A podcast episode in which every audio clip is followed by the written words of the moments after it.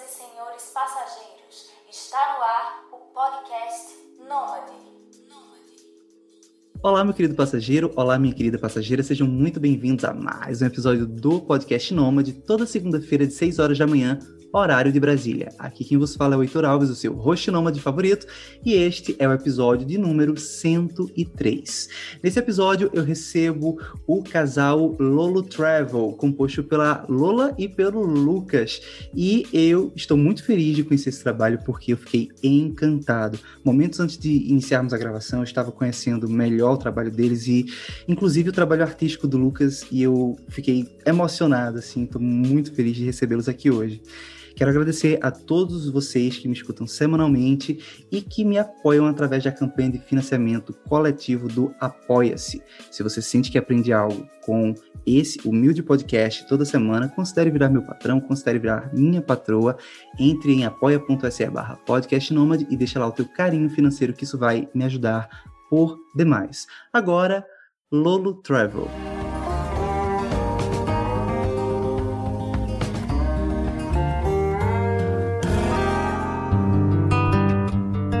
Oi, gente. Eu sou a Lola. Eu sou instrutora de yoga, sou videomaker.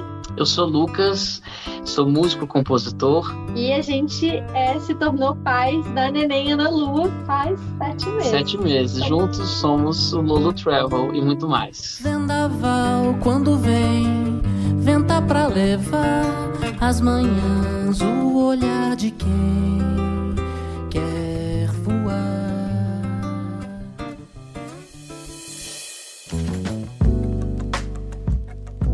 Muito bem, muito bem. Nesse clima de família, de maternidade, eu quero começar com uma pergunta maravilhosa. Tinder ou carnaval? Como vocês se conheceram? a gente conta que a história, a história oficial é que a gente se conheceu no Tinder.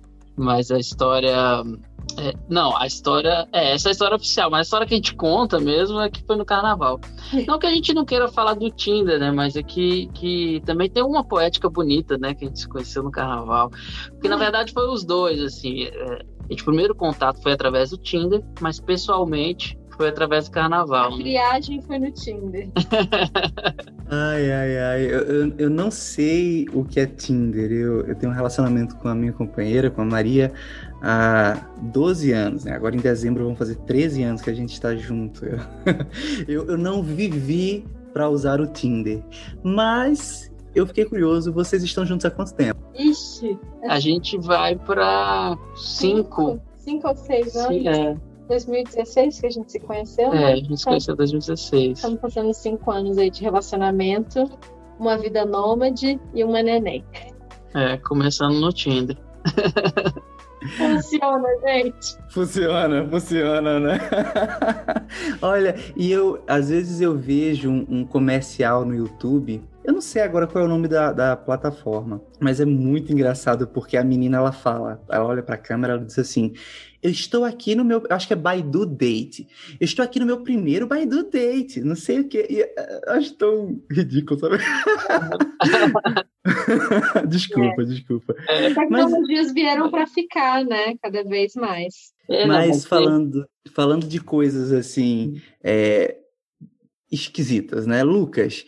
Ouvindo a história de vocês, é, eu percebi que tu teve um certo receio esquisito, assim, de firmar um relacionamento com a, Lola, com a Lola logo no início, né? Você tinha uma viagem planejada e não sabia se levava ela, se ela queria ir. Como foi isso aí? Foi, foi. Foi, não, porque eu tinha saído de um relacionamento de, de alguns anos, de uns dois, quase três anos, é, e é aquela história, né? Assim que você sai de um relacionamento, assim, de um cedo você quer ficar um tempo só, você quer ficar solteiro e tal. Então tinha isso, eu não queria me enganchar com ninguém, né? e estava muito certo, focado no meu projeto é, é, profissional, né? Artístico, assim. Então eu queria para para a Europa para trabalhar. Na verdade, eu falava para ela, não, eu, tô, eu tenho uma viagem, não quero me, me comprometer com relacionamentos era uma, uma forma mais fácil, né, de justificar que eu não queria relacionamento sério. Mas eu falava também para ela, não quero relacionamento sério. E, e no começo foi assim. É, mas chegou um momento que essa história mudou, que eu queria, assim, estar com ela e ela não queria. entendeu? Aí o jogo mudou, cara. E passou um tempo nessa enrolação. Sei que a gente ficou numa, num, num vai e volta, numa relação assim.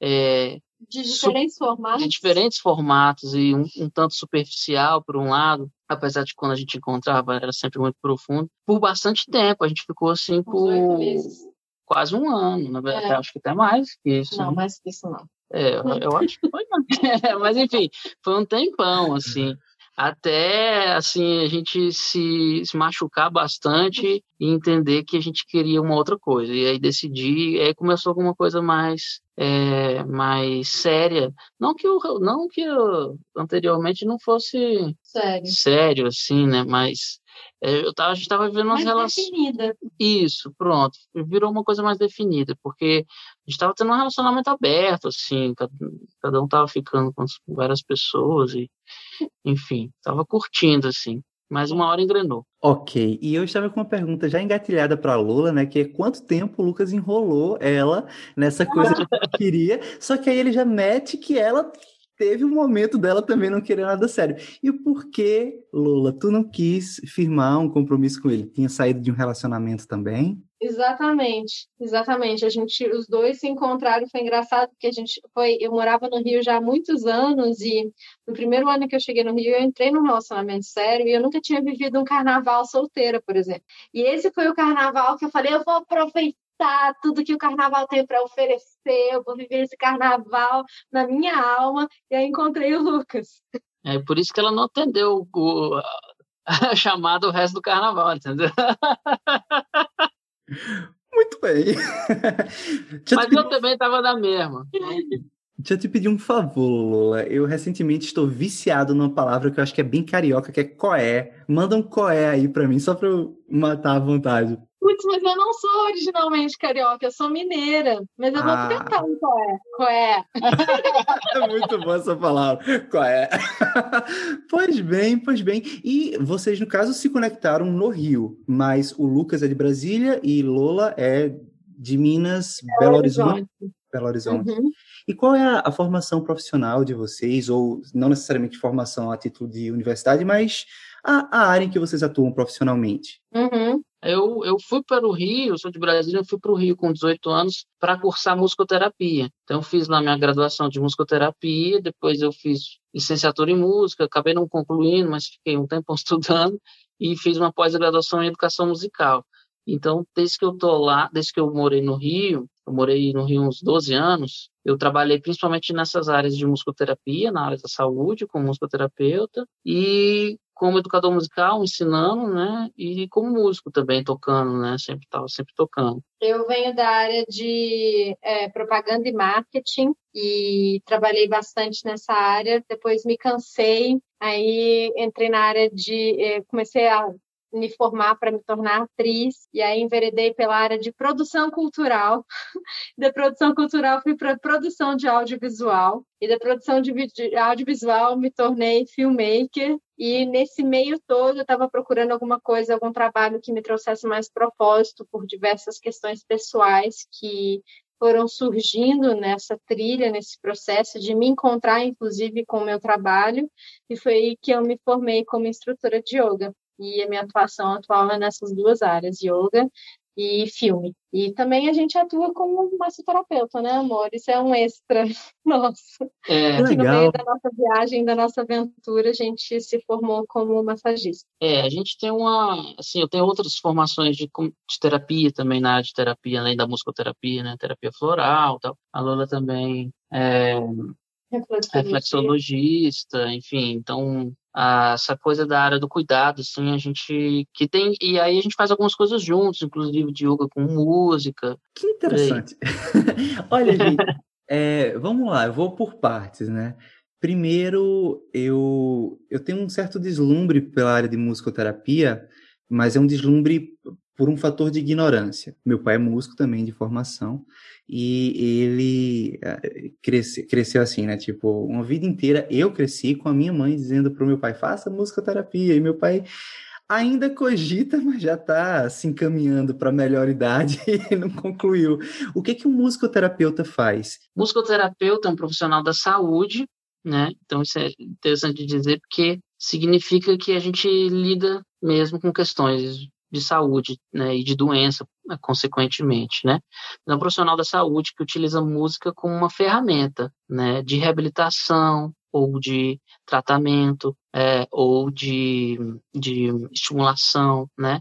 Então, o musicoterapeuta ele tem que ter conhecimento de música, é, dominar a música, né, saber utilizar aquela música de, com objetivo terapêutico, né, seja para auxiliar uma pessoa num determinado objetivo, que pode ser físico, mental, cognitivo, emocional, pode ser individual, pode ser em grupo, mas então a gente é uma área muito interdisciplinar, muito interdisciplinar, então que a gente aprende de neurociências, a psicologia, a psiquiatria e também a parte de música toda, né? A gente vai estudar harmonia, história da música, toda a parte de, né? Isso é uma coisa combinada, né? Para a gente saber os efeitos que a música tem, saber como utilizá-la na, na, na, área da saúde, porque inclusive a música tem efeitos negativos também, né?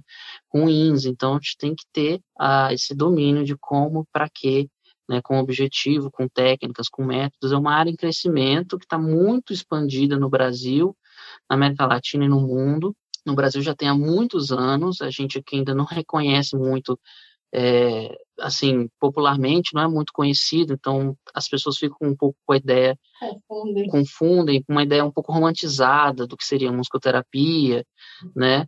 Mas eles... que é só ligar uma música e dançar, então fazer musicoterapia. Exato, essa é uma, uma ideia romantizada de que música só faz bem, que qualquer música pode fazer bem, que existe música para isso, né?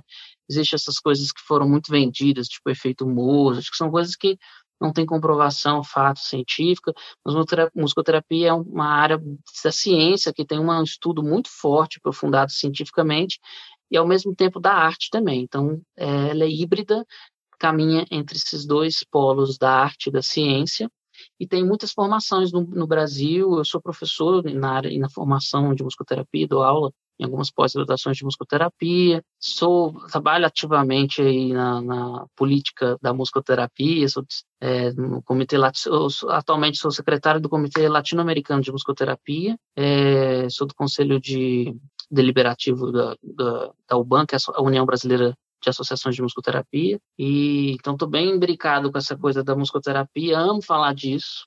Inclusive, pode fazer um episódio só disso. Só disso. Estou para lançar um podcast sobre isso, tá? Esse é um assunto para a gente conversar depois. Que legal, que legal. Maravilha. Muito bom, muito bom. Eu fico feliz assim com o podcast Nômade me proporcionando essas conexões. Hoje eu, eu acho que essa é a coisa que mais me estimula a continuar, é conhecer pessoas novas e universos novos.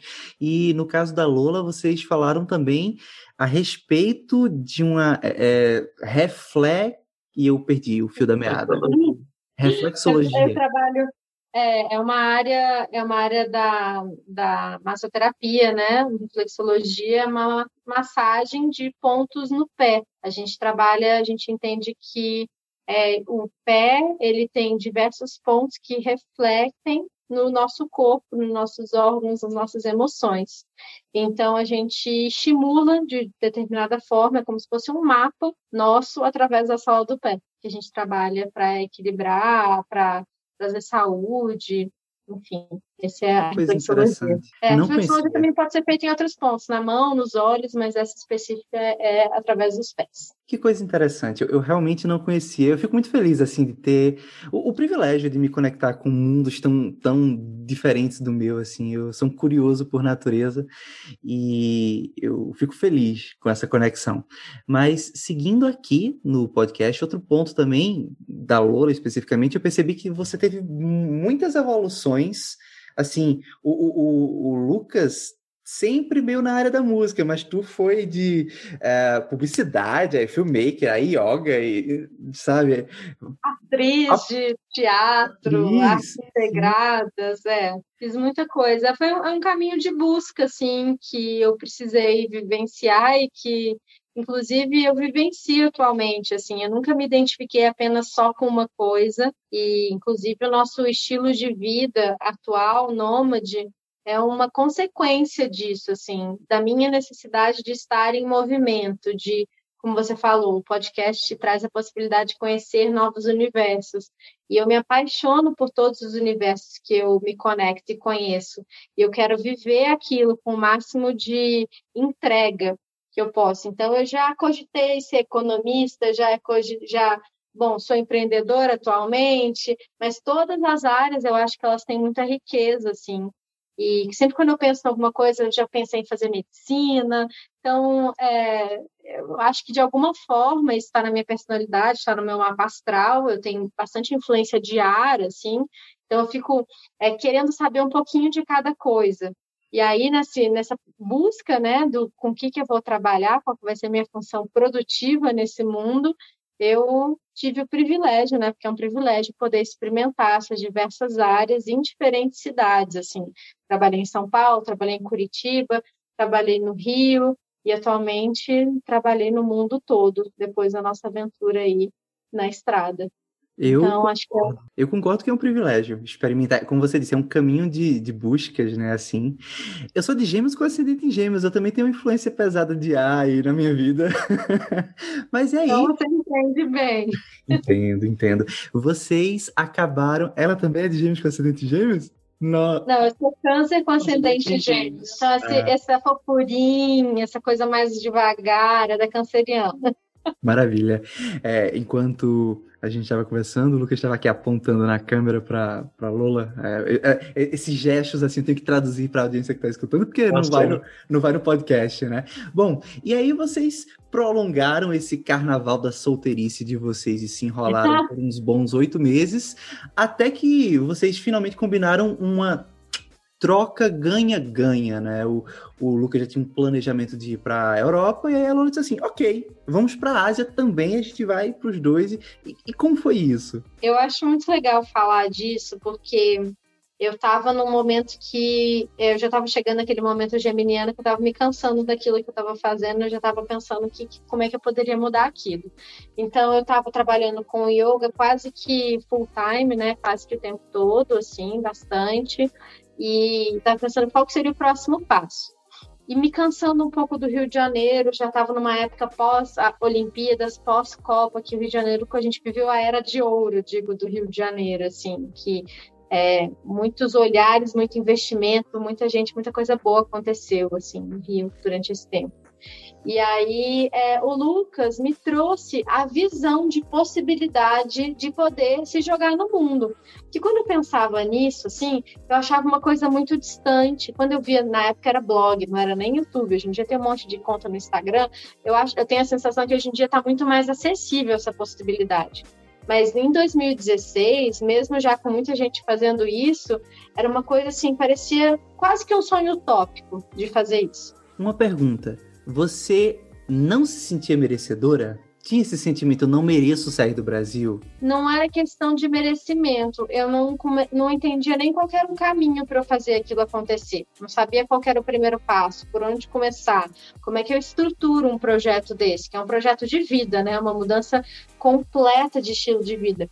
E o Lucas foi a pessoa que plantou a sementinha da possibilidade. Isso é possível. Aí, quando ele, ele falou que queria ir para a Europa fazer a música dele, ficar viajando pela Europa, eu pensei, cara, eu podia fazer a mesma coisa para a Ásia, só que com yoga. Ia ser muito legal se eu viajasse pela Ásia, explorando as diferentes culturas e estudando. E aí eu virei para ele, foi bem assim, eu virei para ele, a gente estava, você lembra? A gente estava tipo, num restaurante um dia. Falei assim, vem cá, se eu for para Europa com você, você vai para Ásia comigo?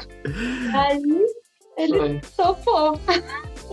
Aí, aí foi a amarração de vez, né? Foi quando finalmente um dos dois tomou a iniciativa e amarrou o outro nesse relacionamento. Olha, todo músico tem um pouco de trovador também, nessa vontade de explorar o mundo. Sem dúvida.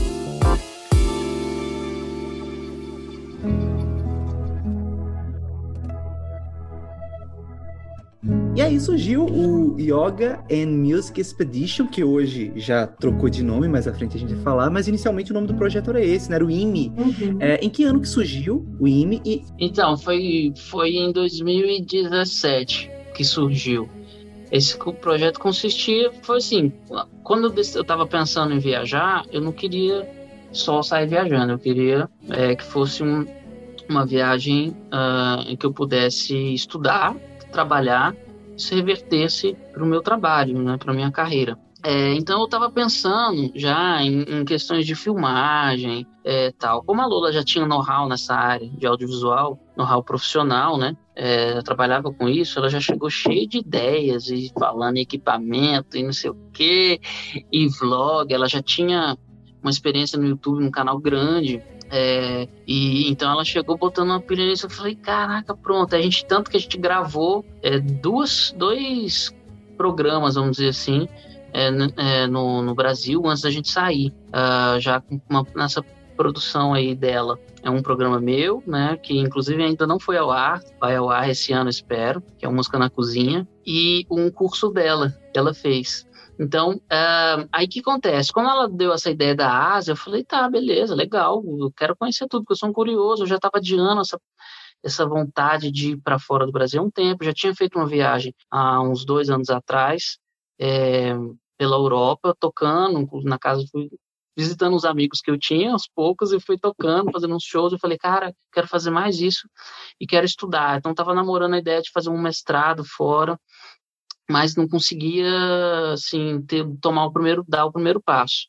E aí, quando ela veio com essa vontade com, e com essa expertise de organização, que eu não tenho, não tinha tanto, eu aprendi bastante com ela, é, é, a gente pegou, a primeira coisa que a gente fez foi montar um projeto. Então, se a gente vai sair, então vamos montar alguma coisa para que isso não fique assim tão solto, né? E para que isso se reverta em algum conteúdo, porque eu já estava produzindo conteúdo para as redes naquela época, para minha rede, que se reverta em algum conteúdo. Aí a gente sentou e saiu fazendo brainstorm e tacando ideias, né? E a gente chegou nesse formato que é o INE, que seria uma forma de eu produzir conteúdo de música e filmar, e ela produzir conteúdo de yoga e filmar. Então a ideia inicial era eu em cada país eu fazer uma música, gravar com as pessoas e fazer um videoclipe naquele lugar e ela pesquisar sobre a yoga, como é a yoga na, na cultura local daquele lugar. Né? Essa era a ideia inicial. Quando a gente foi para a prática, a gente descobriu um monte de coisa, né? A gente descobriu que a gente era nômade, porque a gente saiu daqui sem saber o que era isso, e a gente não sabia que isso existia. A gente uh, uh, foi descobrindo que o nômade digital tem que ter umas reservas, fundo de reserva, tem que ter várias possibilidades na manga, tem que ter um monte de coisa que a gente não tinha, né, de dinheiro. A gente saiu com pouquíssimo dinheiro, nosso dinheiro acabou nos dois primeiros meses, e a gente ficou, a gente teve que sair trabalhando, então a gente não conseguiu ter tempo para fazer o que a gente queria. A gente foi descobrindo um monte de coisa, foi descobrindo que, que nosso projeto estava num formato que a gente não ia conseguir produzir, etc, etc, né? Então, o que aconteceu na prática foi que a, a vivência foi ensinando para a gente que a gente precisava remodelar aquilo para uma coisa mais do nosso tamanho, do nosso tamanho mais é, consistente, mais fácil de ser realizável. Então ele foi se transformando ao longo do, do, do processo. Como assim se remodelar para o nosso? É, quando a gente diz isso, a gente diz que a gente queria fazer alguma coisa que fosse possível e realizável para a gente. Então, a gente, quando no papel, na hora que você vai sonhar, né, é muito comum a gente desenvolver uma coisa muito gigantesca, é, ou muito megalomaníaca, pelo menos eu tenho esse padrão, assim, de desenhar um projeto bem grandioso. Na... O Excel aceita tudo. e na prática, a gente viu que não era possível. E isso estava gerando frustração na gente, não conseguir realizar. É, porque uma das coisas que a gente não conseguia realizar era que a gente estava vivendo o Nômade e fazendo esse projeto. A gente não se tocou quando a gente saiu daqui que a gente teria essa dificuldade da vida nômade, que não, é não, não, é necessariamente uma dificuldade, é só você aprender. Demandas, né? Mas as, isso, exatamente, são as demandas, né? Por exemplo, chegar num lugar, descobrir a língua, descobrir onde faz isso, onde faz aquilo, como o que, que, pode, o que, que não pode. Não pode. Enfim, é, demanda uma energia grande de pesquisar, de ir para um lugar, de ir para outro tal. A gente, planejamento. A gente descobriu, por exemplo, na prática, que a gente prefere um estilo de nomadismo que é o slow travel, né, que é viajar, ficar mais tempo possível em um lugar, mas a gente não sabia. Então, as primeiras organizações que a gente fez foram de coisas rápidas e curtas em cada lugar. Então, a gente estava exausto, porque a gente estava planejando tudo, chegava no lugar, a gente tinha que gravar, e além disso, a gente, a Lula ainda estava é, vendendo um produto, né, vendendo um curso na, na, na web, online, eu cheguei em Portugal, no primeiro lugar que a gente chegou, com uma turnê de shows que me demandou pra caramba, que era um repertório super difícil e eu não consegui ter tempo para fazer o nosso projeto. Então, a prática mostrou que a gente não, não dava conta de fazer aquilo, porque a gente precisava de mais tempo para conhecer mais pessoas, eu precisava de mais tempo para compor, conseguir gravar.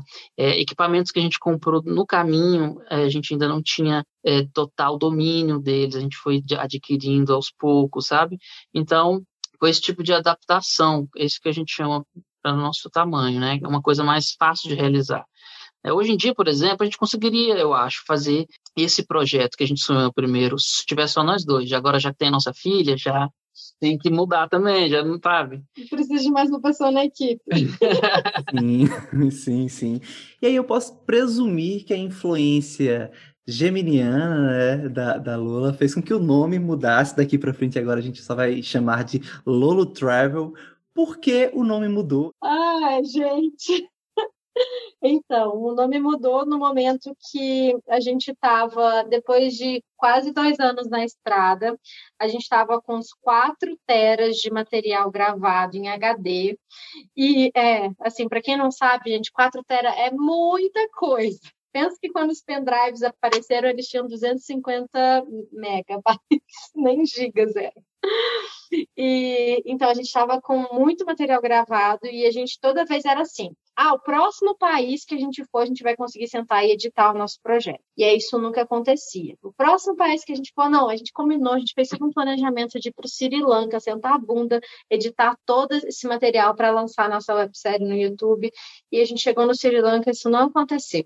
De não, novo. não porque a gente não quisesse, tá? E nem por falta de organização nossa, mas porque coisas aconteciam na estrada, na estrada que é, demandavam a gente tempo de coisas que eram importantes, vitais, para como trabalhar, né?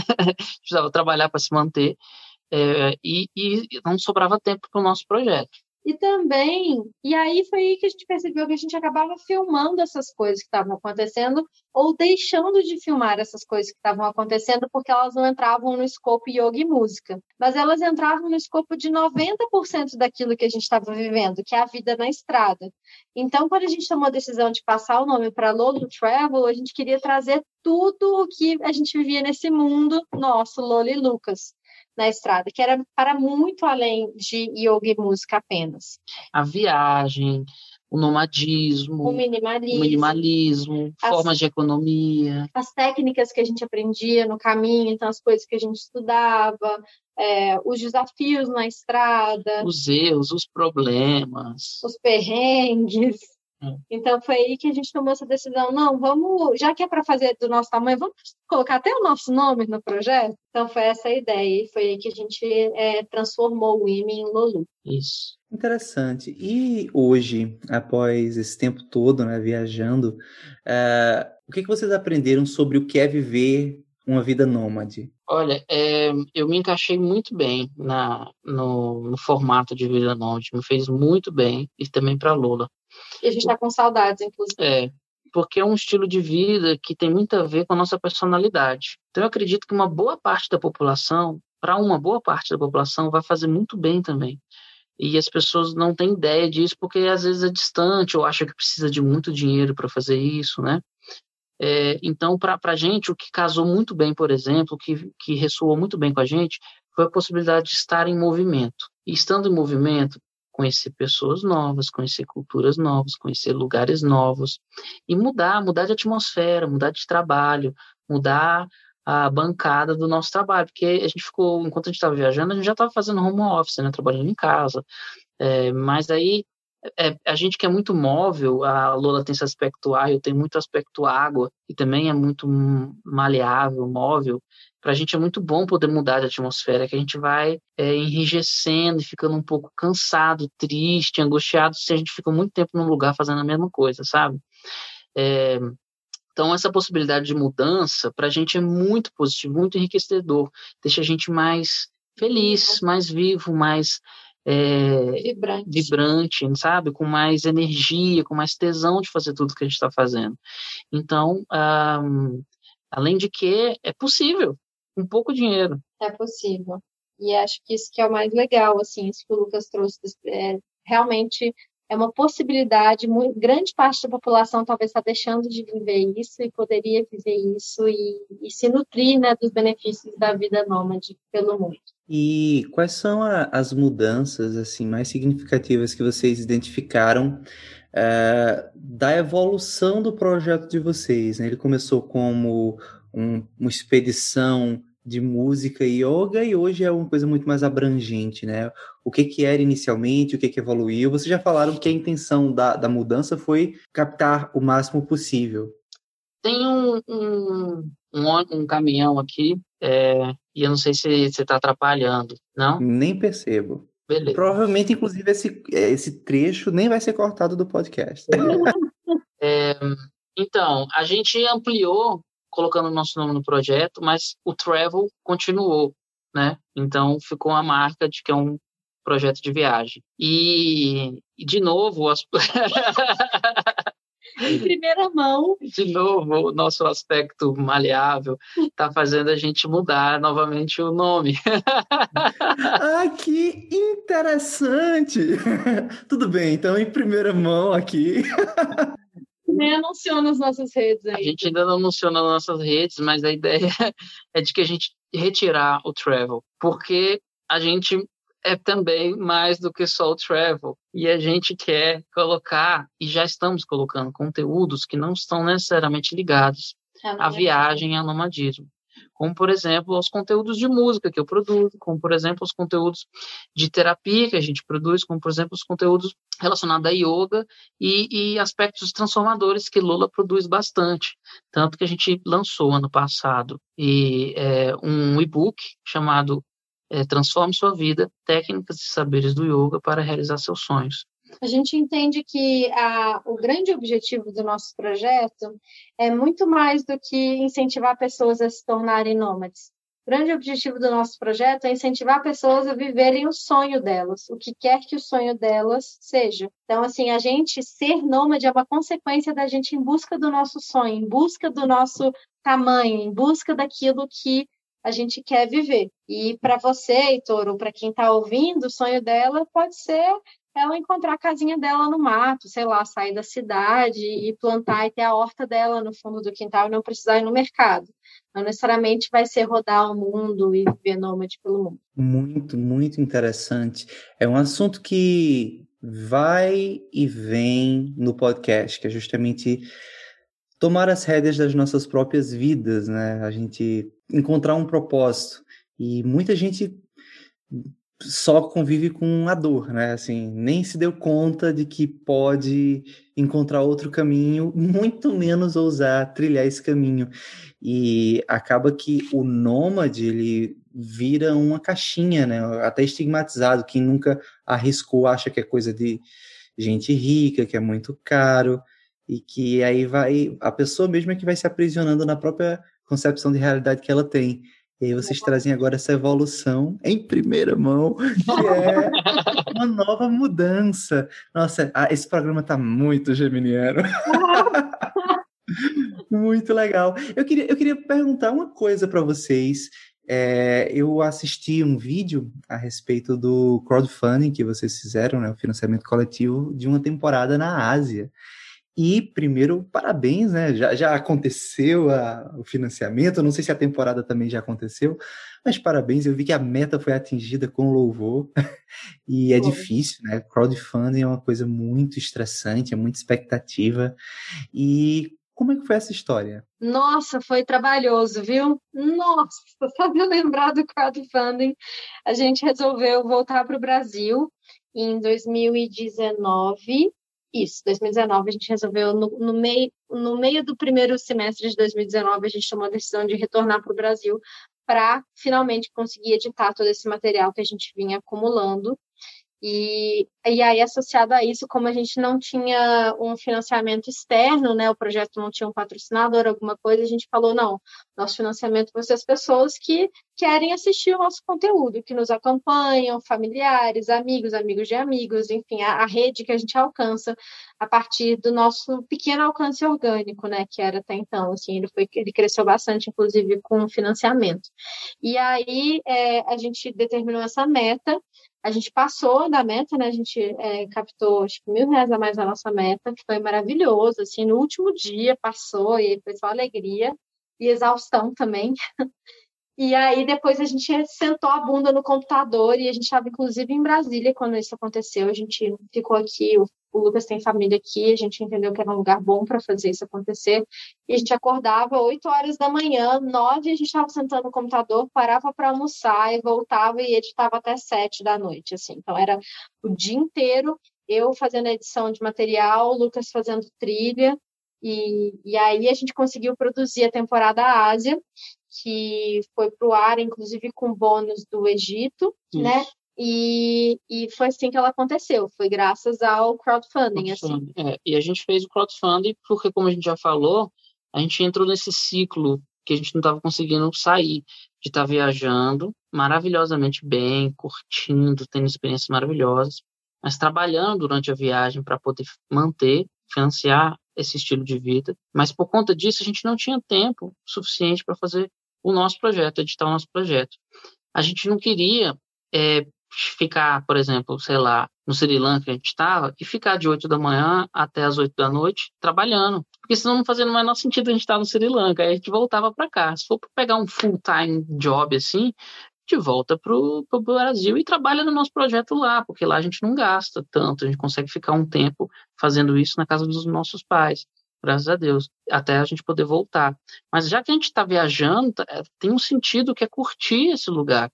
Né? A gente trabalhava todos os dias, mas a gente também tinha tempo para a gente curtir, para a gente conhecer, para a gente explorar, para a gente conhecer outras pessoas. E foi isso que transformou a nossa vida, transformou a gente, e isso que a gente retratou na websérie. Então, a, a solução que a gente teve foi voltar para o Brasil e fazer essa, essa campanha de financiamento coletivo para poder financiar a gente ficar aqui parado, é, fazendo parado, assim, de outras coisas, né? só por conta disso. Então, assim a gente fez, ficamos seis meses, né? Foi. Foi era muito material, muito conteúdo. Muito mais tempo, inclusive, que a gente planejou. A gente achou que três meses a gente ia matar isso, inclusive quando a gente desenhou a meta. A gente pensou em três meses de produção que se estenderam para seis meses. Seis meses. É foi isso, a gente fez o trabalho de uma produtora completa, porque o nosso, a nossa websérie, ela não é em formato vlog, então a gente com a câmera voltada e só falando, e às vezes entrando um insert de imagem. A gente fez um formato de programa mesmo, que tem diversas pautas em cada programa, então diversos temas, e aí a trilha sonora original para todas elas. É, então foi um, um trabalho grande aí. E eu acredito, pelos poucos vídeos que eu assisti, que foi um trabalho lindo, porque eu, eu, eu ia perguntar ao longo da entrevista, eu ia perguntar quem é que cuidava dessa edição, mas como a Lula já falou que trabalha com filmmaker, eu acredito que ela assumiu isso para si, pode ter delegado uma coisa ou outra, mas acho que foi você. E eu li as descrições de vários vídeos e muita trilha sonora original, assim, caramba, que negócio lindo, assim, que negócio fantástico, assim, o trabalho de vocês. E eu fiquei curioso, porque dentro do vídeo do crowdfunding vocês falam que existia a possibilidade de vocês correrem pelados, assim, né? Essa era uma das possíveis recompensas, assim, alguém financiou essa recompensa, vocês entregaram essa recompensa para alguém? Não, infelizmente a gente não fez isso. Infelizmente. a, a, infelicidade não é da, de, de, cumprir a meta, a infelicidade é não ter tido alguém que bancasse ela, né? Exatamente. Ai, que maravilha. E, e, no caso, assim, no que é que consistia o projeto da Ásia? Assim, falem um pouco mais da websérie em si. Foram quantos episódios? É, quantos países? Foram 13 episódios. É, foram sete países. Oito? Oito, Oito países, contando com o Egito, que não é Ásia, mas a gente pôs como bônus lá. É, durante cinco países na temporada Ásia, desculpa. ah, é porque o, os outros foram em outra temporada. Foram em outra temporada, isso mesmo. Cinco países, é, 13 episódios, mais quatro videoclipes, mais três, três vlogs. vlogs, mais duas entrevistas. Ah, é, duas entrevistas. Duas entrevistas, mais. Proprietada de. né? Então, durante cinco países que a gente rodou durante um ano, né? Isso. Um ano. Um ano que a gente rodou vivendo, viajando, vivendo, né? Vivendo nômade nesses lugares. É, e o, assim, a temporada é sobre a nossa experiência e tudo que a gente viveu em cada país. Então a gente aborda, é, a gente vai, a gente nunca foi turista. Então a gente nunca chegava assim e falava, vai, quais são os pontos turísticos que a gente vai visitar. De vez em quando tem um turismão dentro de um episódio, mas é muito mais sobre a experiência do viver local. Então a gente chegava no lugar, qual era o projeto que a gente se envolvia, o que aquela cultura nos ensinava, quais eram os nossos desafios em relação àquela cultura, é, o que da comida que a gente estava se alimentando. É, as coisas bem locais, assim, a gente comia com os locais, um lugar mais barato, trabalhava, então as questões de como é trabalhar naquele lugar, trabalhar com aquelas pessoas, é, e o que, que a gente estava fazendo, que, os desafios que aconteciam, os problemas que aconteciam com a gente. Ela trem. é bem rica, assim, os episódios são bem diferentes um do outro. Tem, na Índia a gente teve experiência de gravar um videoclipe, então tem um, é, um episódio só sobre o processo de gravação de videoclipe na Índia e os desafios que a gente passou por conta disso. Na Tailândia, a gente fez um treinamento de Ashtanga Yoga, que é um estilo de Ashtanga de Yoga que é super é, demanda muito do físico. Você fica duas horas lá no tapete fazendo uma poça de suor. E, e, aí tudo que a gente viveu em torno disso. Então, cada episódio, ele, né? Isso. Tem e tem muita reflexão, né? Nossa, sobre o que a gente estava vivendo, sobre os problemas que a gente está vivendo, como que a gente solucionou. E os aprendizados. Os aprendizados. Tem muita reflexão e tem muitas imagens bonitas também, porque a gente usou drone, filmou debaixo d'água, é, tem muita coisa bonita de ver também. E a gente acaba falando também sobre a cultura, sobre o idioma, sobre o lugar, sobre o que, que aquele lugar falou. Tem um, um, um conteúdo informativo, vamos dizer assim, sobre os lugares também, mas não é principalmente só sobre isso, é mais é sobre nossa experiência nesses lugares, né? Então a gente explica o lugar, mostra o lugar, aí os shows que eu fiz, as aulas de yoga que a Lola deu, enfim, que a gente estava vivendo. Mas, antes de seguir, eu vou aproveitar e vou deixar um recado rápido para nossa audiência. Opa, você que está escutando o Podcast Nômade, sabia que junto com o Podcast Nômade surgiu também a Fono House? A Fono House é uma agência especializada em soluções para podcasts. Se você tem um projeto, um negócio ou até uma empresa e deseja ter o seu próprio podcast para melhorar as suas estratégias, acessa fonohouse.com e ouça nosso portfólio. No site fonohouse.com você pode deixar uma mensagem explicando a sua ideia de podcast e eu mesmo vou lhe responder para marcarmos um café virtual gratuito e transformarmos a sua ideia em um podcast de verdade. fonohouse.com. O link está na descrição deste episódio. Uma pergunta: vocês já cogitaram fazer um curso sobre como criar uma websérie? Nossa! Eu gente... conheço um casal que segue vocês, chamado Nomad Like a Local, que é o Pablo e a Bárbara, que eles estão agora no momento de fazer a própria websérie. Aproveitar e deixar um abraço para eles aqui. Eu acho que eles poderiam ser clientes de vocês, sabe? E vocês poderiam fazer, inclusive, uma websérie sobre como é feita uma websérie. Eu ficaria muito curioso de assistir. Olha só! Mas gente, ideia. que doido você falar isso, porque, assim, nos últimos dias a gente tem, assim, queimado cabeça sobre quais são os próximos passos desse projeto, o que que é, como é que para onde que a gente vai é, para onde que a gente vai com ele assim? Com a pandemia com a chegada da nossa filha que mudou completamente a nossa estrutura de vida e que a gente assim vai continuar sendo nômade apesar da gente estar parado agora né? Mas por conta da pandemia a gente decidiu isso. E que interessante. Bom a gente nunca tinha pensado nisso mas eu já já animei uhum. porque Olha aí que interessante Olha aí que interessante, é uma mudança de nome ao vivaço aqui e agora um site também ao vivaço. Muito legal. Olha, e, era essa a próxima pergunta, monetização. Eu assisti o vídeo de Portugal, o, o Lucas falou que foi dificílimo pegar o repertório para as pessoas que ficaram curiosas, foi Biden né, e Vinícius, não foi isso? Isso. É, isso. Tom Jobim também. É, Cara, é difícil mesmo. Bossa nova é complicadíssimo. Vamos lá. É, e vocês tiveram shows, é, aulas que vocês fizeram de, de yoga. É, no vídeo de Portugal, inclusive, a, a Lola fala muito da dificuldade de gravar ao ar livre e os pombos passando e atrapalhando. E ela aparentemente se estressou muito com a situação. E aí a pergunta era essa, né? Vocês são um casal bem múltiplo, assim, multifacetado, né? Como vocês monetizaram a viagem? A gente já teve aqui o spoiler do crowdfunding bem sucedido, mas para além disso, outras formas de rentabilidade? É, o crowdfunding foi a, a, o financiamento da websérie, né? Mas não, não da viagem. A viagem em si, a gente tinha várias formas de monetizar. Vários braços. Vários braços. Um deles que a gente tinha, tem um, um, negócio aqui fixo aqui no Brasil, um aluguel de um apartamento. Então esse, esse dinheiro fixo é muito importante, fundamental. Além disso, a Lola tinha lançado um curso online que ela preparou, já pensando na possibilidade de nomadismo, para que pudesse ser uma rentabilidade pra, pra, durante a viagem. Um curso de yoga. Um curso de yoga. Então, ela lançou esse curso e deu um retorno. O curso é, ainda existe?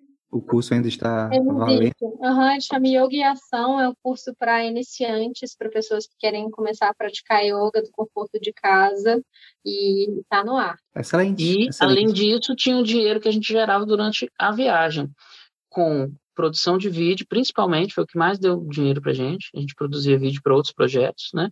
Então, nós dois, assim como a gente fez a nossa websérie, a gente filma, nós dois filmamos, Lula roteiriza quando é preciso, a gente filma, ela edita e eu faço a trilha, né?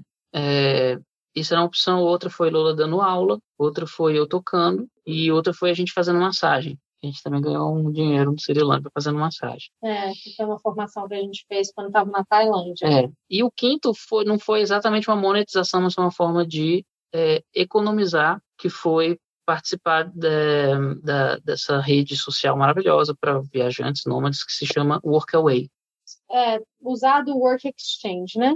Isso. Que é a troca de trabalho por hospedagem e alimentação. É o famoso voluntariado. É. é. é daí tem uma troca, né? Então a gente deixa de. A gente fica hospedado num lugar, a pessoa dá uma a comida pra gente e a gente trabalha para ela no máximo por cinco horas por dia no projeto dela. Então significa que sobra tempo para a gente fazer as nossas coisas, os nossos trabalhos. Ou não fazer nada. Ou não fazer nada e, e a gente não economiza com estadia e com alimento. E o grande barato do, desse Work Exchange é que a gente conhece pessoas, cara. Do é que, lugar. nem, é que nem você está falando do podcast, a gente conhece pessoas do lugar que vai dar todas as manhas, as dicas para a gente, dali surge um monte de trabalho, e dali a gente consegue comer no lugar que é barato, visitar um lugar passando pelo, pela estrada melhor, sabe? Essas coisas assim que é difícil de você saber, que você só sabe no local, e pelo local, muitas vezes não tem nada na internet, sobre os detalhes. É, então, principalmente em alguns lugares é, mais é, é pouco visitados, pouco visitados, né? É, realmente é uma experiência riquíssima o Work Exchange. É, assim, ele, a gente usava sempre ele como ferramenta para chegar no lugar e fazer o primeiro mapeamento. Porque as pessoas que estão disponíveis para receber e fazer esse tipo de trabalho, em sua maioria, não vou dizer todo mundo, porque a gente também teve experiências negativas, mas em sua maioria são pessoas que querem te conhecer, querem saber a sua história, querem trocar com você, querem aprender com você e te ensinar, querem mostrar, apresentar a vida delas para você. E você tá lá, assim, doido para isso acontecer. É, ela não quer só o seu trabalho, senão ela contratava alguém, era mais fácil, mais rápido para ela, inclusive. Mas ela quer essa experiência, ela também quer humana, é, né? Exato, experiência humana de troca, de conhecimento. Interessante. E aproveitando aqui, já soltei esse insight, né? Quem sabe isso evolui para um curso, voltando a falar da websérie, vamos agora botar vocês à prova, né? Falem um pouco do processo de fazer a websérie. Dá muito trabalho? O que, que vem primeiro? O roteiro? Como é que funciona isso? Assim, a, a grosso modo, né? Não precisa vender o ouro agora, não. Heitor, se a gente fizer esse curso e ganhar muito dinheiro com ele, eu vou te dar um presente. Não ganhar mas eu vou te dar um presente. Não, não precisa não, precisa não. Mas, ó, respondendo a sua pergunta, existem muitos processos diferentes. Então, depende muito do seu estilo de vida, do dinheiro que você tem, é, de como, caminhos, né? e como você vai executar isso, das suas possibilidades de execução. Por exemplo, a forma que a gente fez é uma forma que a gente não recomenda. porque é uma forma muito complexa e muito difícil, que é a gente foi vivendo e filmando. Então não tinha nada programado. A gente ia realmente é, captando o que a gente estava experimentando, experienciando. E isso, qual é o bom disso? O bom disso é que as coisas são verdadeiras, são cruas e acontecem ali na hora, né? E, e, e, e ele pega tudo. Isso amplia, isso é amplo, pega tudo. Qual é o ruim disso? Gera muito material, enorme, fica muito, aí dá muito mais trabalho para editar depois, é, porque você não tem um planejamento. E você perde algumas coisas também. Embora você ganhe algumas coisas, porque você pega ali o que tem, que está rolando, que talvez você não programou, você consegue filmar. Por outro lado, você também perde, porque às vezes você está num dia fantástico e você não está com a câmera, porque você não pensou em filmar, e aí está acontecendo coisas maravilhosas. Mas por isso, a gente tem no nosso planejamento de filmagem sempre esse cara aqui, que é o que telefone. Excelente né? Apesar de a gente usar uma câmera XYZ, o microfone e tal, tal, tal, a gente usa também muito o celular que está sempre com a gente, né? Então, é, então essa é uma forma de fazer e filmando e depois ver no que que dá, que é a forma mais complicada. É, o ver no que que dá é assistir todo o material e aí transformar isso em roteiro, né? Então seria o contrário do que você falou, por exemplo, em vez do roteiro vir antes e a filmagem depois é a filmagem do que você está vivendo na estrada, né? No caso de uma websérie de reality, né? Da sua vida, filma e depois você transforma em roteiro a partir do material, que foi o jeito que a gente fez. Mas o outro caminho também é esse: você define o roteiro antes, faz toda essa pesquisa do lugar antes, do que, que você quer viver, do que, que você quer é, passar, quais são os conteúdos, quais são as pautas, e depois você vai e filma aquilo. Isso traz um engessamento maior, só que também uma economia de tempo de trabalho depois para as outras etapas. Economia de tempo, de trabalho e, e, às vezes pode ser que de dinheiro também, né? Porque você consegue é, prever quanto que você melhor, quanto que você vai gastar, quanto que você não vai gastar, seu, seu, orçamento. seu orçamento. Agora, e, então se você quer fazer, você tem pouco tempo, não quer viajar por muito tempo, quer produzir bastante conteúdo, essa é a melhor forma. Você se organizar o máximo possível, fazer contatos antes, chega no lugar, grava e vai embora, né? Se você quer é, viver né, essa experiência e filmar a sua experiência, é melhor você filmar à medida que vai acontecendo. Agora, tudo isso depende. Você é um editor, você tem uma boa noção de edição, é, então ir filmando e depois editar pode acontecer, pode funcionar bem. Agora, se você não tem tanto know-how, experiência de, de, de, de, roteiro, de pensamento em roteiro, né, de cabeça de roteirista e de edição, de storytelling, né, e de edição, você vai, pode se enrolar bastante com essa formato. Então é melhor você definir uma coisa certinha e fazer aquilo. Entendi. Dentro dessas situações inusitadas que vocês vão tentar pegar e não tinha uma câmera, né? Ou seja, não foram tentar pegar, foram só viver um dia comum sem a câmera e aconteceu alguma coisa inusitada. Vocês tiveram um problema, no caso, o Lucas teve um problema médico, não foi? No joelho, teve que ir para um hospital com um país é, em plena eleição é, presidencial, né? A Alemanha, foi. se não me engano. Filmaram essa situação. Nossa, gente, coisas que a gente só vive quando está na estrada. Impressionante, né? Porque você não sabe quando vai ser as eleições necessariamente, assim, você não necessariamente está por dentro das notícias do país ou todas as notícias do país o que está acontecendo. E, e, principalmente quando você tá, vai viajar, mesmo que seja trabalho, mesmo que seja é, é no estilo nômade ou a viagem de turismo, você olha um monte de coisa, né? Onde comer, o que comer, não sei o que, mas você não vai olhar quando são as eleições, né? E ainda mais um lugar como a Alemanha, que ou você fala alemão ou você fala alemão. Porque se você não fala alemão, você não entende bulhufas, né? É, então, uh, foi o caso. A gente, eu me machuquei dentro de uma casa de swing. é, e aí, no dia seguinte, para ir no hospital, foi um parto. Assim, um, um, parto, não, não quero usar essa expressão, é, porque o parto é maravilhoso. Mas foi muito difícil, foi muito difícil. É, porque estava chovendo, a gente era dia de eleição nacional, a gente não sabia, então tudo fechou. Né? Tudo fechou. E a gente esqueceu o dinheiro em casa, né? E tinha mais um uhum. problema, eu tá custando andar. Ah, o, a data, o, a data não, a internet do telefone acabou, não tá internet, tá funcionando. E aí, a internet do telefone, gente, quando você tá fora do seu país, é tudo, é tudo. A gente não conseguia pedir um Uber, por exemplo, a gente não conseguia... A gente não conseguia usar o tradutor para descobrir para onde que a gente tem que ir no metrô, porque, porque as palavras lá na, na, na Alemanha são desse tamanho. É um, um minuto de palavra. Então, é muito difícil, foi muito difícil. E a gente não filmou isso, porque estava vivendo essa experiência toda difícil, cansado, com dor, com frio, é, com medo né, do que ia acontecer, e a gente não filmou, a gente perdeu essa.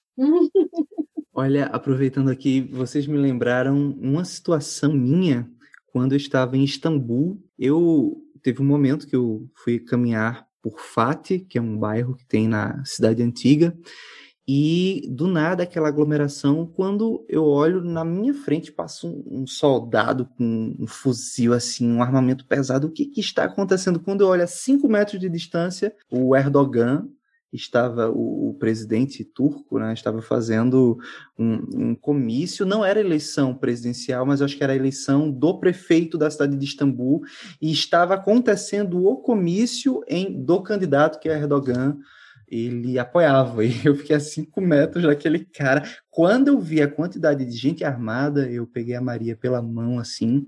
Sou de Caruaru, né? Caruaru tem uma festa junina muito grande, muita aglomeração. Eu já estou acostumado. Eu peguei ela assim pela mão e fui rasgando pela multidão para sair dali o mais rápido possível. Quanto à questão do Google Tradutor, uma, uma dica que eu poderia deixar para a audiência é que é possível você baixar o idioma, né? Então, você vai para um país, você baixa o idioma previamente para poder utilizar a ferramenta sem precisar de internet. Não sei se era informação que vocês descobriram depois ou esqueceram de eu, utilizar. Eu, eu não sei, eu acho que talvez na época não fosse possível, talvez. Não, era possível. Era possível, então a gente é. deu esse mole mesmo, né? Vacilou, é. hein? Qual é? Qual é? é? Tanta coisa. Por exemplo, o Google Maps também é possível fazer isso, né? Você pode baixar Exato. o Maps de uma área ali. A gente passou a fazer isso. É, lugares. A gente descobriu isso aos poucos também, né? É. Foram coisas. Como a gente não estudou, a gente não fez uma formação nômade, a gente pegou, juntou dinheiro e foi. Então, algumas ferramentas simples, por exemplo, essa, a gente foi descobrindo no perrengue. Ah, dá é. para baixar, olha só, se tivesse baixado esse tradutor aqui, a gente não tinha passado esse perrengue no domingo à noite de eleição em Berlim. Pois é. E Berlim, né? Casa de swing em Berlim. Esse vídeo, em comparação a outros vídeos do canal, parece que o povo tem interesse, né? Fica altas expectativas. E eu achei incrível a mensagem do vídeo. Vou dar um spoiler, nem, nem falam de putaria nesse vídeo, falam de uma mensagem que quando eu vi disse assim, porra, que negócio incrível, assim. Lola, por gentileza, compartilhe aqui para a audiência do podcast Nômade. Obviamente, pessoas que estão escutando vão assistir depois o vídeo lá no canal deles, mas compartilhe essa mensagem porque foi muito legal. É, foi uma experiência muito bonita, assim, tá? numa casa de swing. É, Berlim é muito conhecida por pelas festas, né, em casa de swing e foi um lugar que eu me senti muito respeitada. E é interessante, assim, porque você chega e aí é, era, era regra tirar roupa? Ou era opcional? Não, é, era opcional, não era obrigatório tirar roupa, embora eles encorajem você tirar a roupa, mas... E aí eu quis tirar a blusa, porque, né, eu sempre isso, sempre foi uma questão para mim, porque que os homens podem exibir os seus mamilos na rua e as mulheres não podem, qual é a diferença do meu mamilo para o mamilo masculino? Então, a primeira coisa, quando a gente estava ali na porta, eu vi as pessoas tirando a roupa, e eles estavam com umas fantasias, uma purpurina, fazendo uma, um, adereço ali customizado na hora. Falei, ah, vou tirar a blusa, vou ficar a noite inteira com os peitos para fora, que legal, sabe? Vou poder viver isso. E aí é, eu fui muito respeitada a noite toda. E eu, o que a, a, o que a experiência trouxe para mim de estar numa casa de swing, numa festa dessas lá em Berlim, foi que eu fui muito mais respeitada do que muitas vezes eu sou num bar ou numa festa normal, no Brasil ou em qualquer outro lugar do mundo, assim. Acho que talvez essa, esse ambiente de permissão de expressão é, também, ao mesmo tempo, traz um respeito muito grande de cada um, porque cada um está ali se permitindo viver aquilo que a gente não consegue viver fora dali, né? E aí, como cada um sabe disso, como cada um está procurando aquele espaço como um espaço de segurança para expressar aquilo que, às vezes, na sociedade você não consegue expressar, todo mundo se entende assim, e todo mundo se respeita. Porque, né, se você vai para um lugar desse, está se colocando nessa situação e você ainda é desrespeitado, você fala, puta merda, nunca mais vou voltar, né? Não faz sentido. Mas eu achei maravilhoso. Fui. É, porque uma coisa interessante de dizer é que muita gente vai em Berlim para as casas de swing, não necessariamente para fazer swing, porque vão muitas vezes para viver esse espaço de liberdade. Porque tem um espaço nas casas, nessa casa que a gente foi lá, mas eu acredito que seja a maioria assim. É, você entra, tem uma boate normal, como qualquer outro lugar, onde música. tem pessoa, música, drinks, normal, onde tem pessoas dançando com roupa, outras ficam sem roupa porque pode e querem. Outras estão fantasiadas. Outras estão fantasiadas, mas ali nesse espaço não rola necessariamente a putaria, entendeu? Onde tem um outro espaço depois que você entra, ou tem vários outros espaços, tem casas que tem vários espaços diferentes, você entra e ali naqueles espaços tem cama, tem ali rola putaria, ali é, é, é, você não precisa necessariamente ir, e se você vai, você não precisa necessariamente fazer putaria. Muita gente vai para olhar, porque tem muito interesse, tem muito desejo e outros têm muita curiosidade. Muita gente que frequenta, que vai, tem curiosidade. Então, o que a gente experienciou lá foi muito essa liberdade de, de, de dançar, de curtir e de ficar pelado, cara, é muito legal. Sem ninguém ficar, ninguém ficou passando a mão na Lola, ninguém ficou é, é, dando em cima dela, ninguém ficou ou olhando de maneira desrespeitosa, ou em mim, né? Porque é mais comum na mulher, né? Mas em mim também não. As pessoas é, que querem se relacionar, elas olham uma para outra. Se há correspondência, a coisa acontece. Se não há correspondência, não acontece. É simples assim. É um ambiente muito mais respeitoso, assim, do que os ambientes que a gente está acostumado a ir, assim, antes da pandemia, né?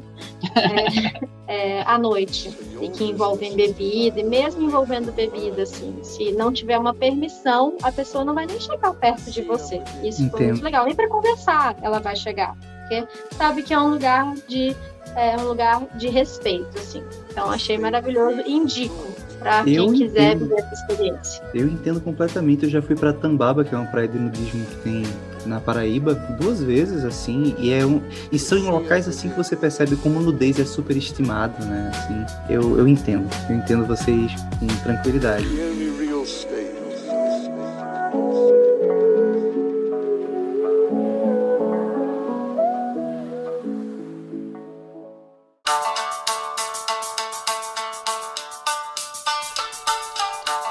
Bom, pessoal, e agora, se aproximando aqui do final, eu quero agradecer mais uma vez a disponibilidade de vocês, o tempo que vocês dispuseram com a Neném aí amamentando ainda, né? Assim, fase de amamentação.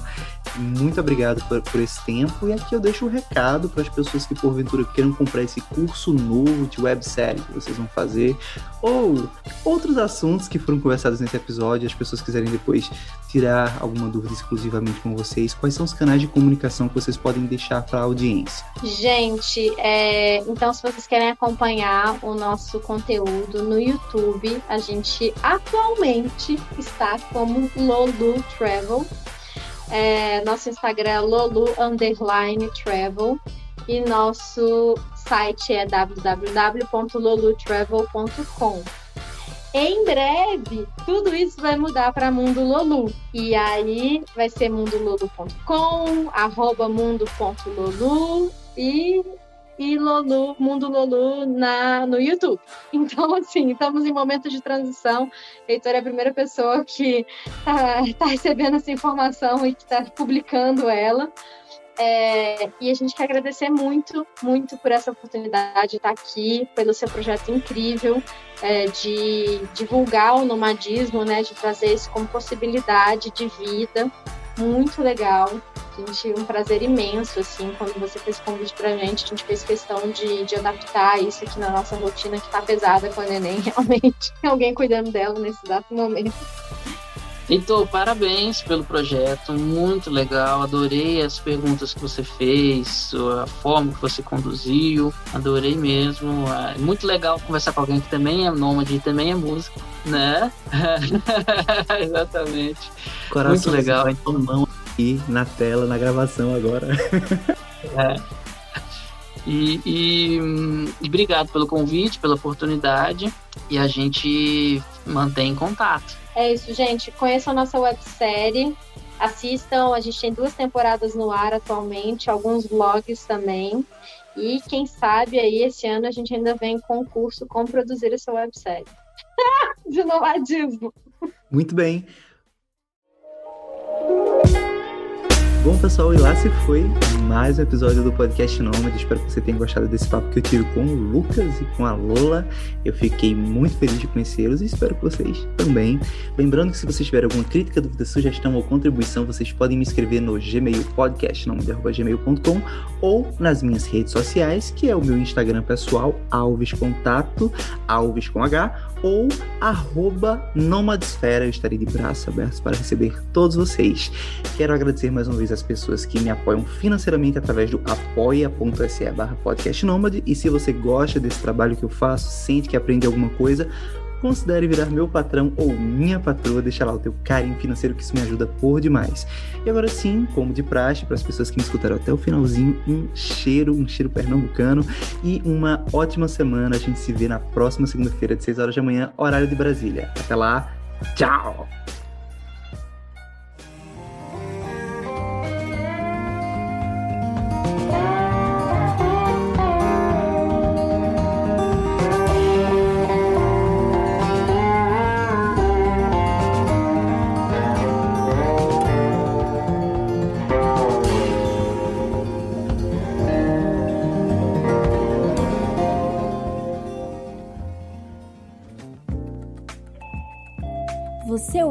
Uma edição fonohouse.com.